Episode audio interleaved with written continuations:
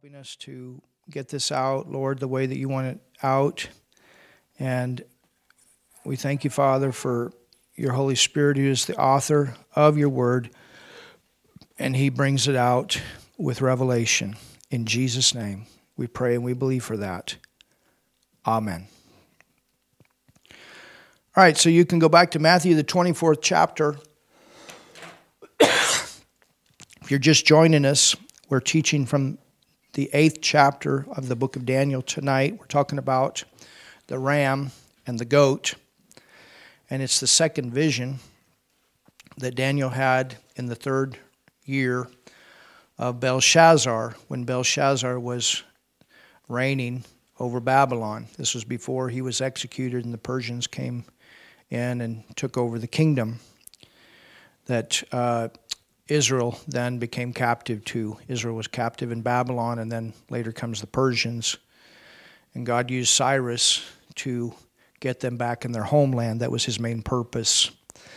So we're looking at first advent, second advent, and we're finding out that there's something that took place in the earth before Jesus came the first time to the earth, where he was born through the Virgin Mary. But I'm we're looking at a few verses in Matthew 24 to give us a little bit of better understanding. Of course, Matthew 24 is speaking about the tribulation time, which will take place before the second coming of our Lord Jesus when he brings his kingdom to the earth. Matthew 24, verse 9. And let me say this in verses 1 through 8 of Matthew 24, you have a reference to the church age when Jesus is asked about the temple and the destruction of the temple and what will take place, you have up to verse 8 signs that will manifest during the time of the church age. Then in verses 9 through 14, you have a reference to the first half of the tribulation. And verses 15 through 29, you have a reference to the second half of the tribulation. The tribulation will be a seven year time period. Verse 9, it says, Then shall they deliver you up to be afflicted. The word afflicted there in the Greek is the word for tribulation. So then shall they deliver you up to be in the tribulation. That's when the tribulation starts. The church leaves and the tribulation begins. The Bible also calls the tribulation the great wrath. The Bible tells us the church has not been appointed unto wrath. Hallelujah. We are not going to go through the tribulation. When we leave, it will begin. We will go to heaven. During that time, we will be fashioned into the bride of Christ, and then we will come back. When Jesus comes, He's going to come, He's going to clean the earth, and we will come back to rule and reign with Him upon the earth. It says, Then shall they deliver you up to be afflicted and shall kill you. This is when the fury of the Antichrist will be out against the Jews. And you shall be hated of all nations for my name's sake. Then, if you jump down to verse 29, verse 29 of Matthew 24 has a reference to the second coming of the Lord Jesus when he comes and splits the sky, he speaks to the mountain, and the mountain parts. You understand? So go back to verse 15 of Matthew 24. We just read that, but look at it again so you understand this term again. It says, When ye therefore shall see the abomination, it's called the abomination of desolation, spoken by Daniel the prophet, stand in the holy place Whoso readeth, let him understand. So there's something that is very um, abominable, very uh, um, some, when when when the word uses that term, it's it's even a stronger term than the word hate. This is what God absolutely detests. Uh, and that's where we, you know we looked at um, idolatry and, and different things in the Old Testament that God calls abominable.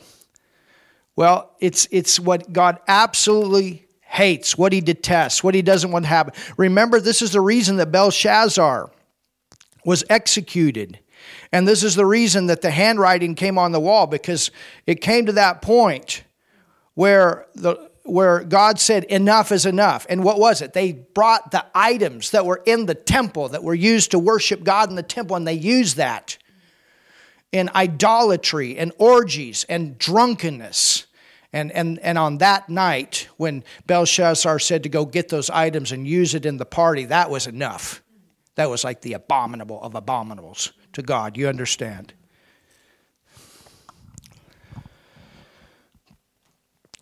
Look at verse 16.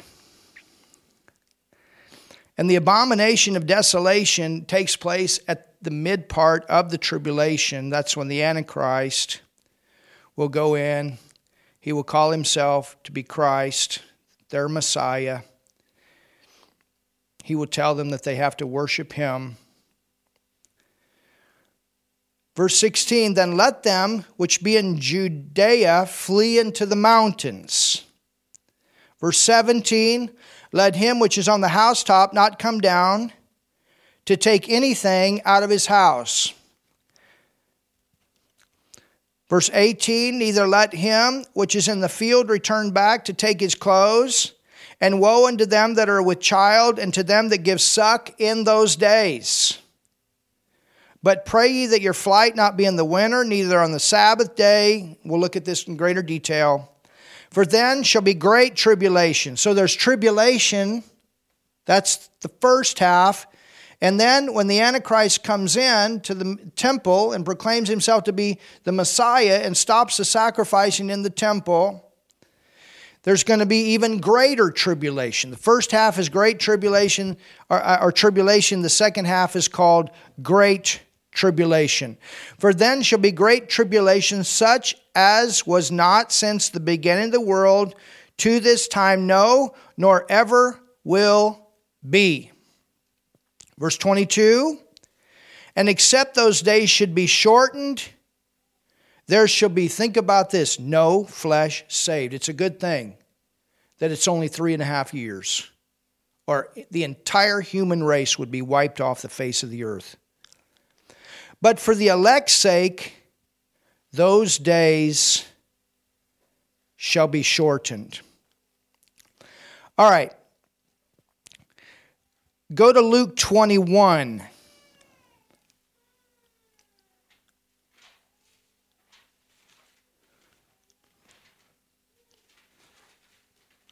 Now, one of the things about the first advent and the second advent, there's about 2,000 years of time, and that's the church age, and we know that.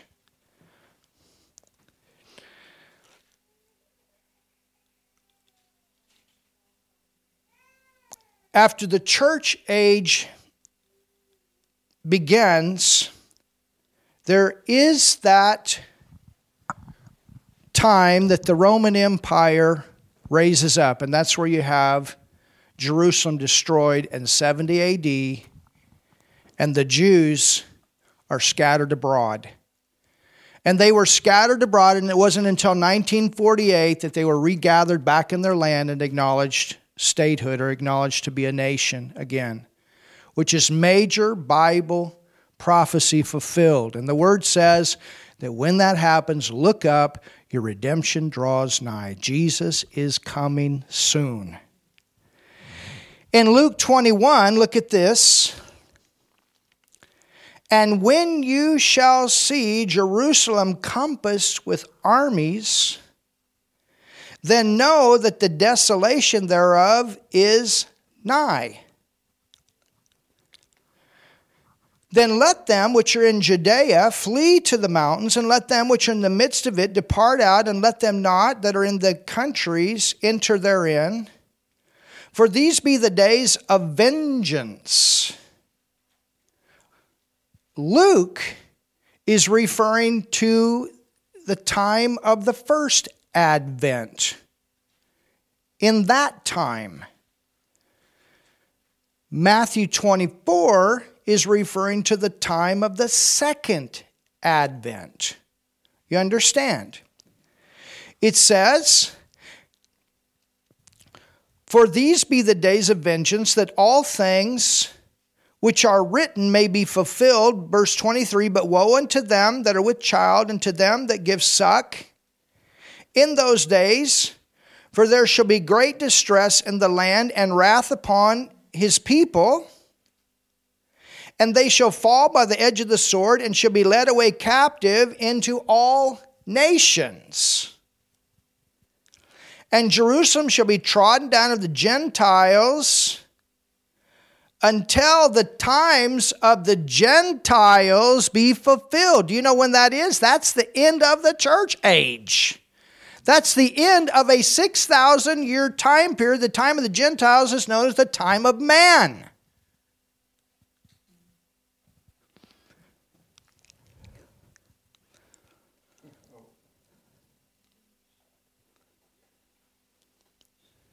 Before the whole Jewish nation falls by the sword, Jesus is going to return. It's going to look like it's over, and then dot to dot, Jesus will return.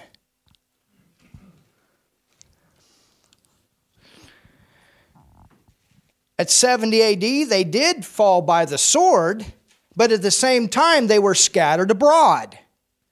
You understand? That's why James starts this way to the 12 tribes, James in his book in the New Testament, he, he starts this way to the 12 tribes scattered abroad. He's talking about the Jews that have fled all these different nations. I, I was watching a documentary a while back about where they have found Jews in places that you would think, wow, and they're looking for, for Jewish tribes all over the world. And since 1948, the Jews have been going back to their homeland and people from different tribes. And of course, you know, now they've, they've gone off into Africa and, and other places, but, but they found some of these Jewish tribes off in these like remote places and they've been able to track back their history and found out, find out, been able to find out what tribe they came from, and and their original languages, and uh, I mean the languages that they have now, but but to go back, you know, to, to their to their roots. And, and some of these people, when, when, when they have found them, some of them have made the decision to go back to Israel.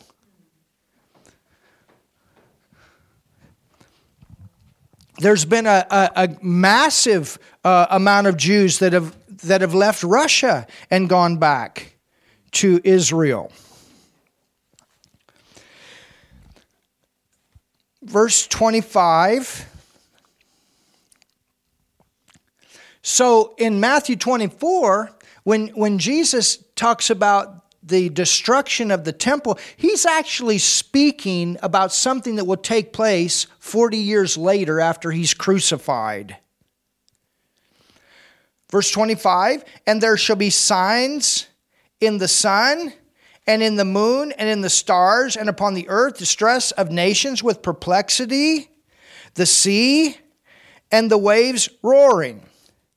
So Jesus gives picture of both. He gives a picture of what will take place in 70 AD and he gives a picture of what will take place Matthew 24, the tribulation, Luke here 21, 70 AD. You understand? The two. It says All right, let's go back to Daniel 8 and verse 9.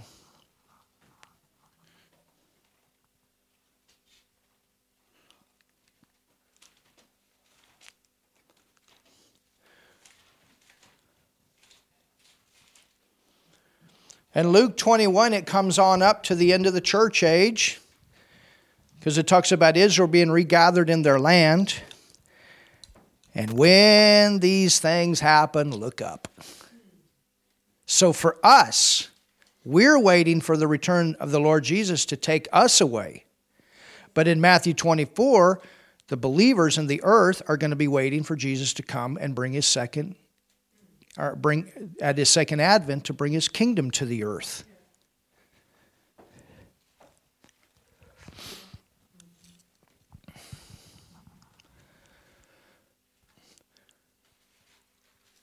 Look at verse 9 again.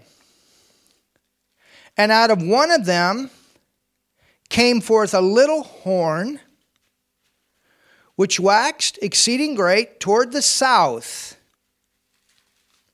toward the east, and toward the pleasant land. So one of them has to do with Syria and Seleucus, and Antiochus Epiphanes comes out of that. The south has to do with the region of Egypt. The east has to do with the Parthians, and the pleasant land has to do with the nation of Israel. Now, when Antiochus Epiphanes, when he comes on the scene, he begins with the Jews and you could say like the antichrist is speaking remember it says that he will speak great words he's going to try to persuade them to worship idols. He's going to try to persuade them to do things that they know the Word of God forbids them to do.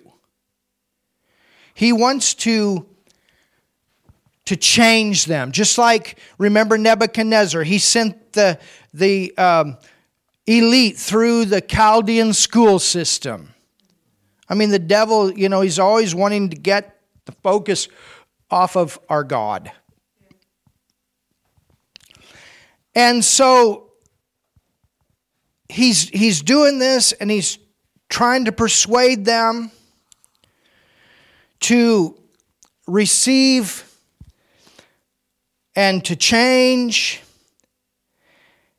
and to leave the law, to leave the Bible, to, to leave their ways of following God, to yield and become immoral, do immoral things, leave the laws of morality that are found in the Word of God, homosexuality and, and lesbianism and idolatry and occult and all these things. He tries.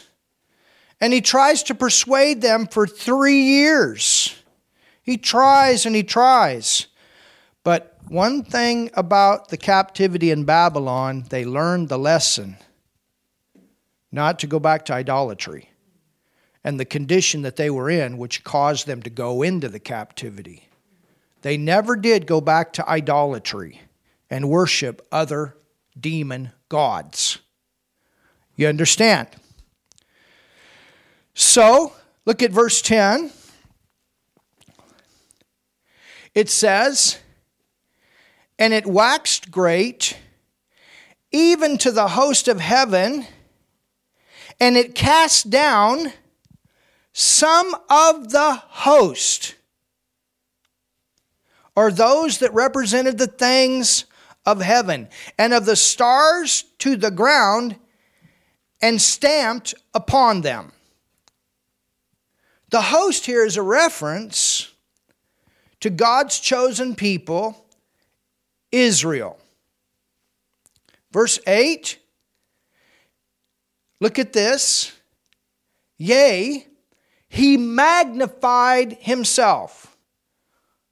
Well, remember what his name was or what it meant? the manifestation of deity.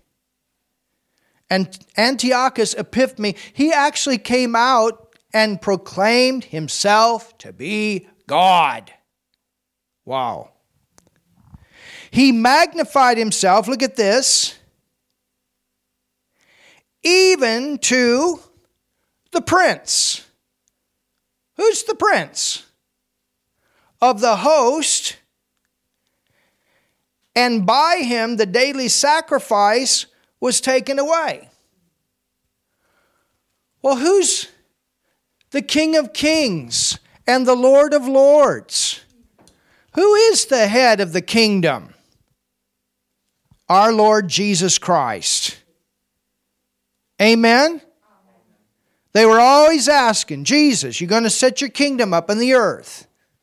He's the King of kings, He's the Lord of lords. Even to the prince of the host, and by him the daily sacrifice was taken away. And the place of the sanctuary was cast down. So he tried to magnify himself to the position that they thought that he was God. Second Thessalonians 2, look at verse 3. Go over to Second Thessalonians 2 and verse 3.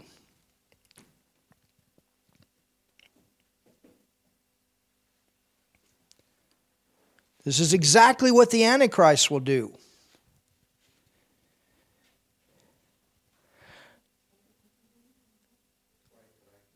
Second Thessalonians 2 and verse 3. Let no man deceive you by any means,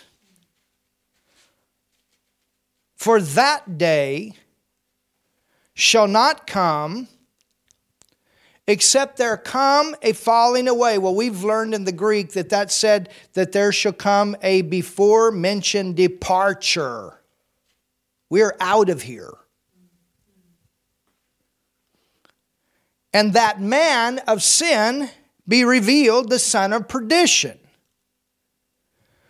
who opposeth and exalteth himself above all that is called God or that is worshipped, so that he, as God, notice, sitteth in the temple of God, showing himself that he is God. That's what the Antichrist is going to do during the tribulation. The same thing Antiochus Epiphanes did.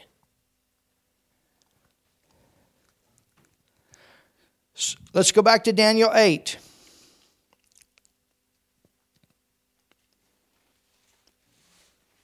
I mean, the devil, he doesn't have new ideas, he just repeats the same thing over and over.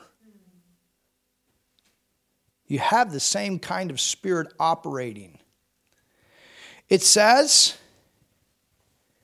in verse 12 of Daniel 8, and an host was given him, now look at this, against the daily sacrifice by reason of transgression. And it cast down the truth. What is that? That was the law. That was the Jews holding on to the law and said, No, we are not going to compromise. We're not going to worship your idols. We're not going to be involved in your homosexuality, your lesbianism, and all the stuff that goes along with what you want us to do. It's the same way in the tribulation. In order to be saved during the tribulation, meaning in order to make it through the tribulation, for those that become believers, they're going to have to follow the word. They're going to have to stay with the word. Thank God for the word.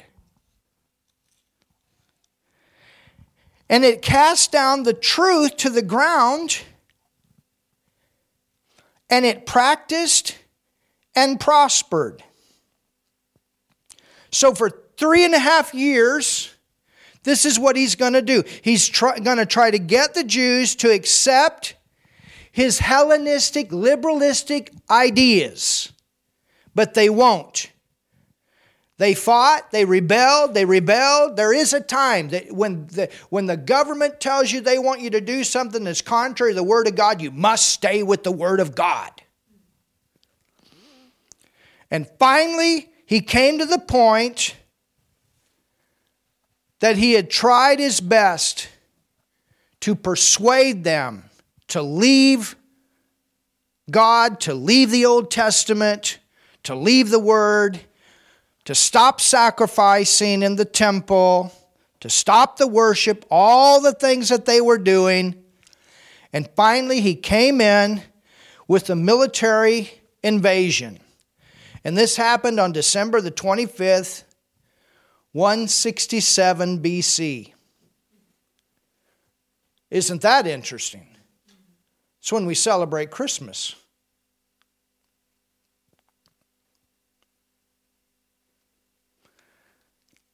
This is what he did. When he walked into the te- he he invaded and then he went into the temple and he set up an idol of Zeus.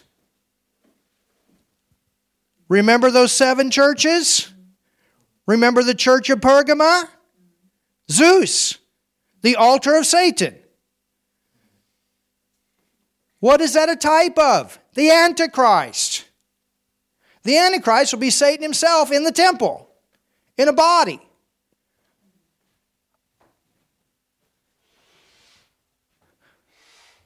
So Antiochus Epiphanes, he invades the Jews, invades Jerusalem, and brings an idol called Zeus into the temple and sets it up.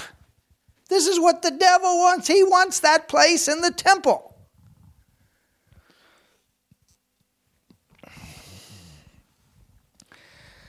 At the time that they do this, there's prostitution. They sacrifice a thousand pigs. Now, think about pigs to the Jews unclean, blasphemy, total dishonor, total disrespect.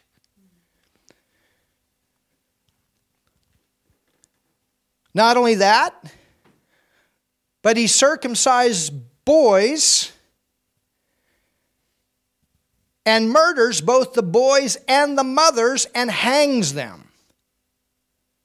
You got the abomination of desolation in the temple and mixes all of this blood together. This is one sick dude.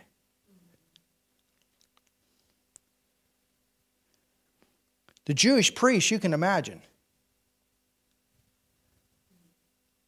they were screaming in anguish.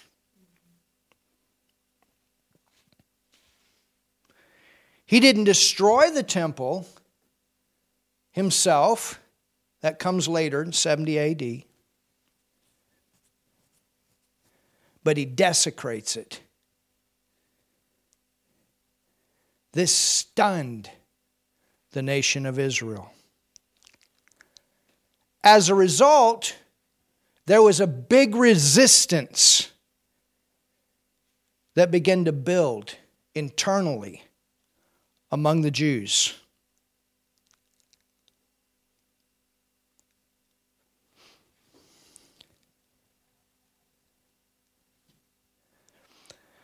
Antiochus, after he did this, then he started sending people out to different cities to find an altar. They, they would build an altar in the city and they would sacrifice a pig. And they would tell the priest to do it. Well, he walked into one city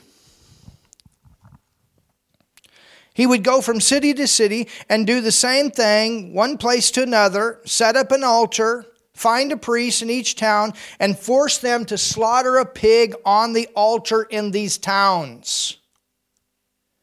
Then they went to one city and they found a priest. His name was Mattaniah.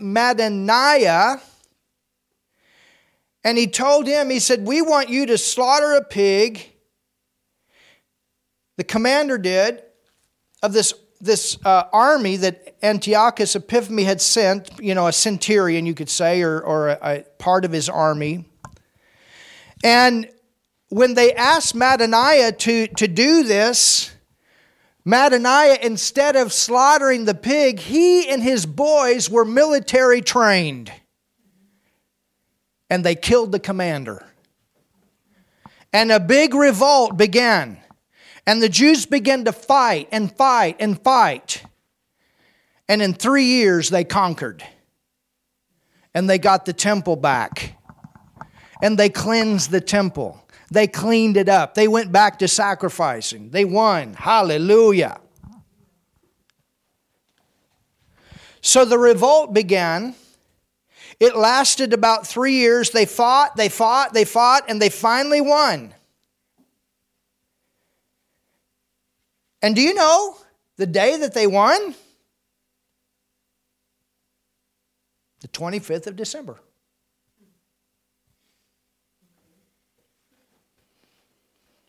And then they began a feast called Hanukkah, the festival of lights, to commemorate that time that they had finally won against Antiochus Epiphanes. Isn't that great? They were celebrating the fact that the temple again was clean. They had cleaned it up. But you had an abomination of desolation. And this happened before Jesus came to the earth the first time.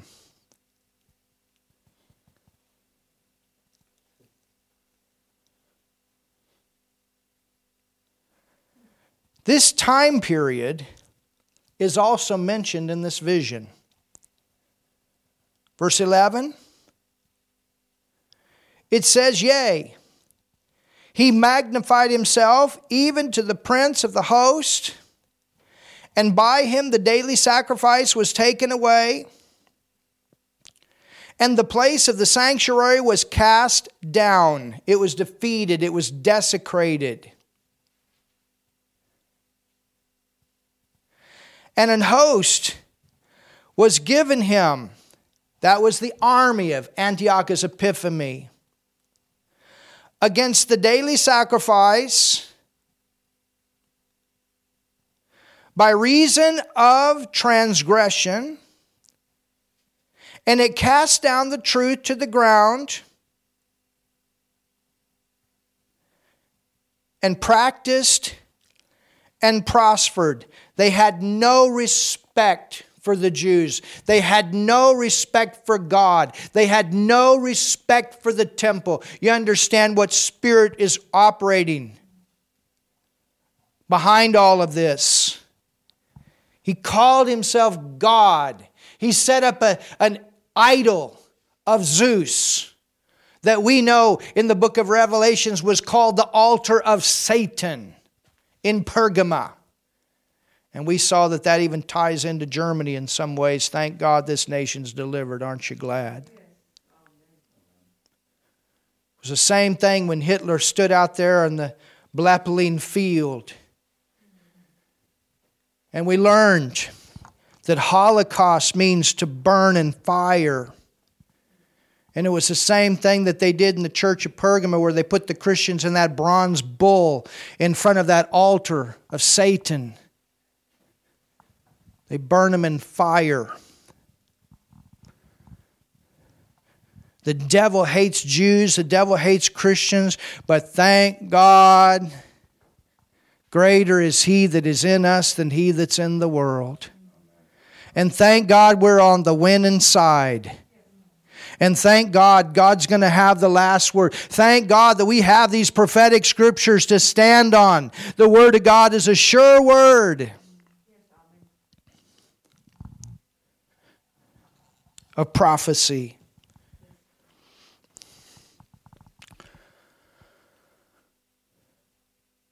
Then I heard one saint speaking,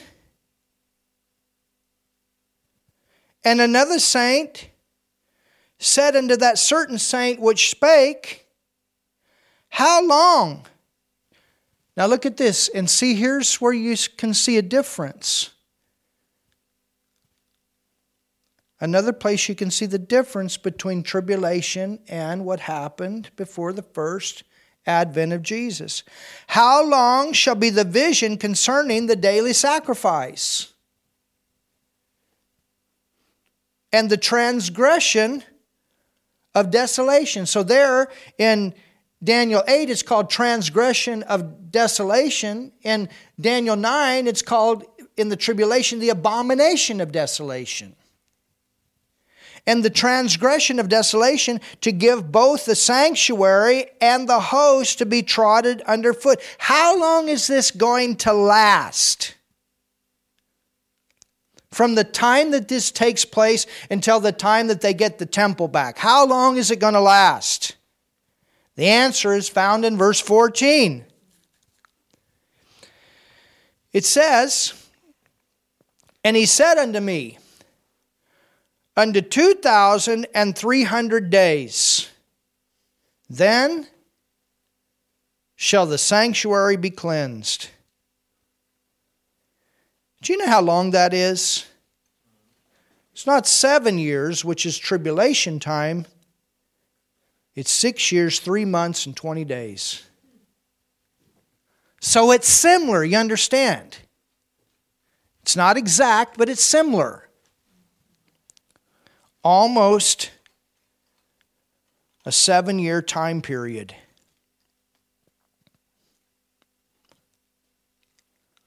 Hallelujah. Well, have you learned something tonight? Father, we thank you. Hallelujah. We thank you, Lord. We thank you, Father. We thank you, Father, that we're on the winning side.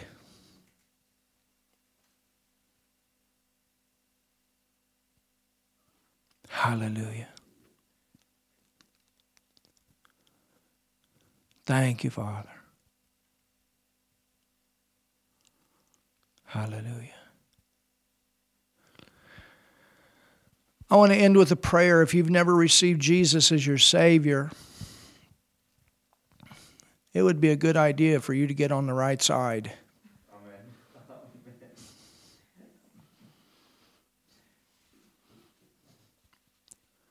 It would be a good idea for you to come into God's family.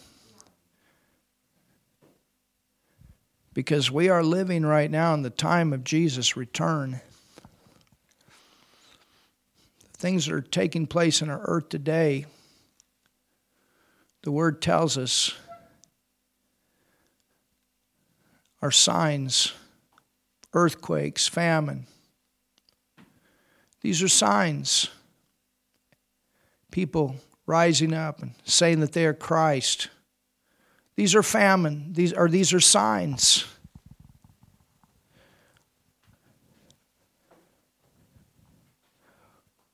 Wars and rumors of wars. These are signs. Israel returning back to their land. These are signs. Israel, the land of Israel, becoming a land of plenty a flourishing land with some of the finest fruits and vegetables and technology and all these things. These are signs. The capital of Israel becoming the city of Jerusalem. These are signs.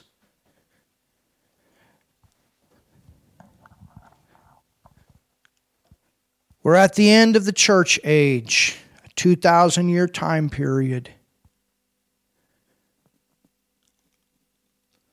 we could be the generation that doesn't die because the Bible says that Jesus is going to come and take the church away.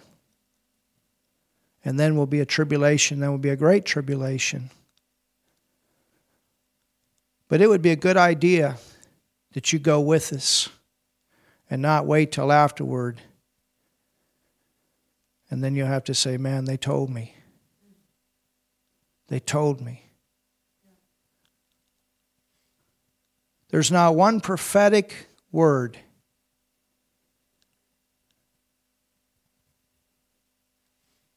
that has not or will not come to pass.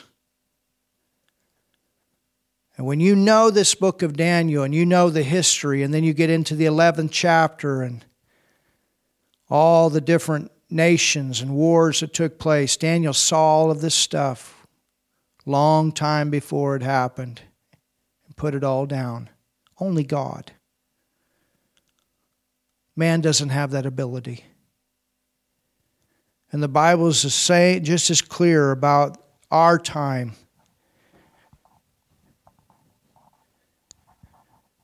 And so I want you to pray with me right now because I don't want you to miss Jesus coming and I don't want you to miss heaven when you die if he doesn't come in our time. I want you to go with us. There is a hell, and that's not the place you want to go to because if you go there, you'll never get out. You have to make the decision in your lifetime to receive Jesus. And I can't guarantee you tomorrow.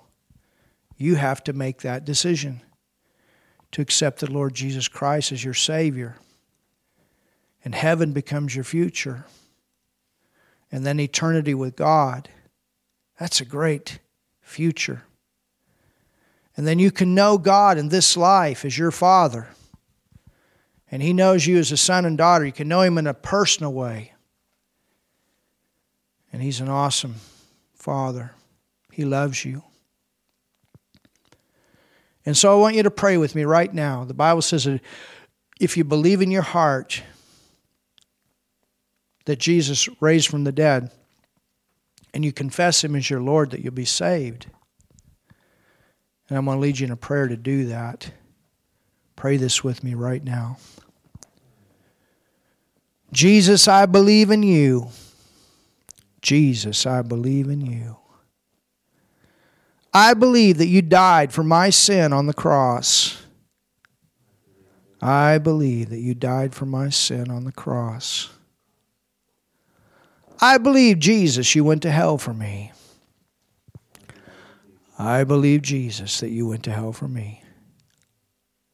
I believe, Jesus, you raised from the dead. I believe, Jesus, you raised from the dead.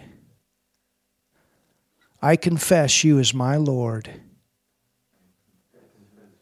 I confess you as my Lord. And God, and God, you're now my Father. You're now my Father, and I'm your child. Hallelujah. Hallelujah. Well, we want to welcome you to the family of God. You just made the most important decision your entire life. Get a Bible, learn it, get into a good church that believes the Bible, that will teach you God's Word, where you can be around Christians, people that believe God's Word, that can pray with you, encourage you. If you're here in Germany, we invite you to come. Come on Sunday. It's a great time to come for the first time.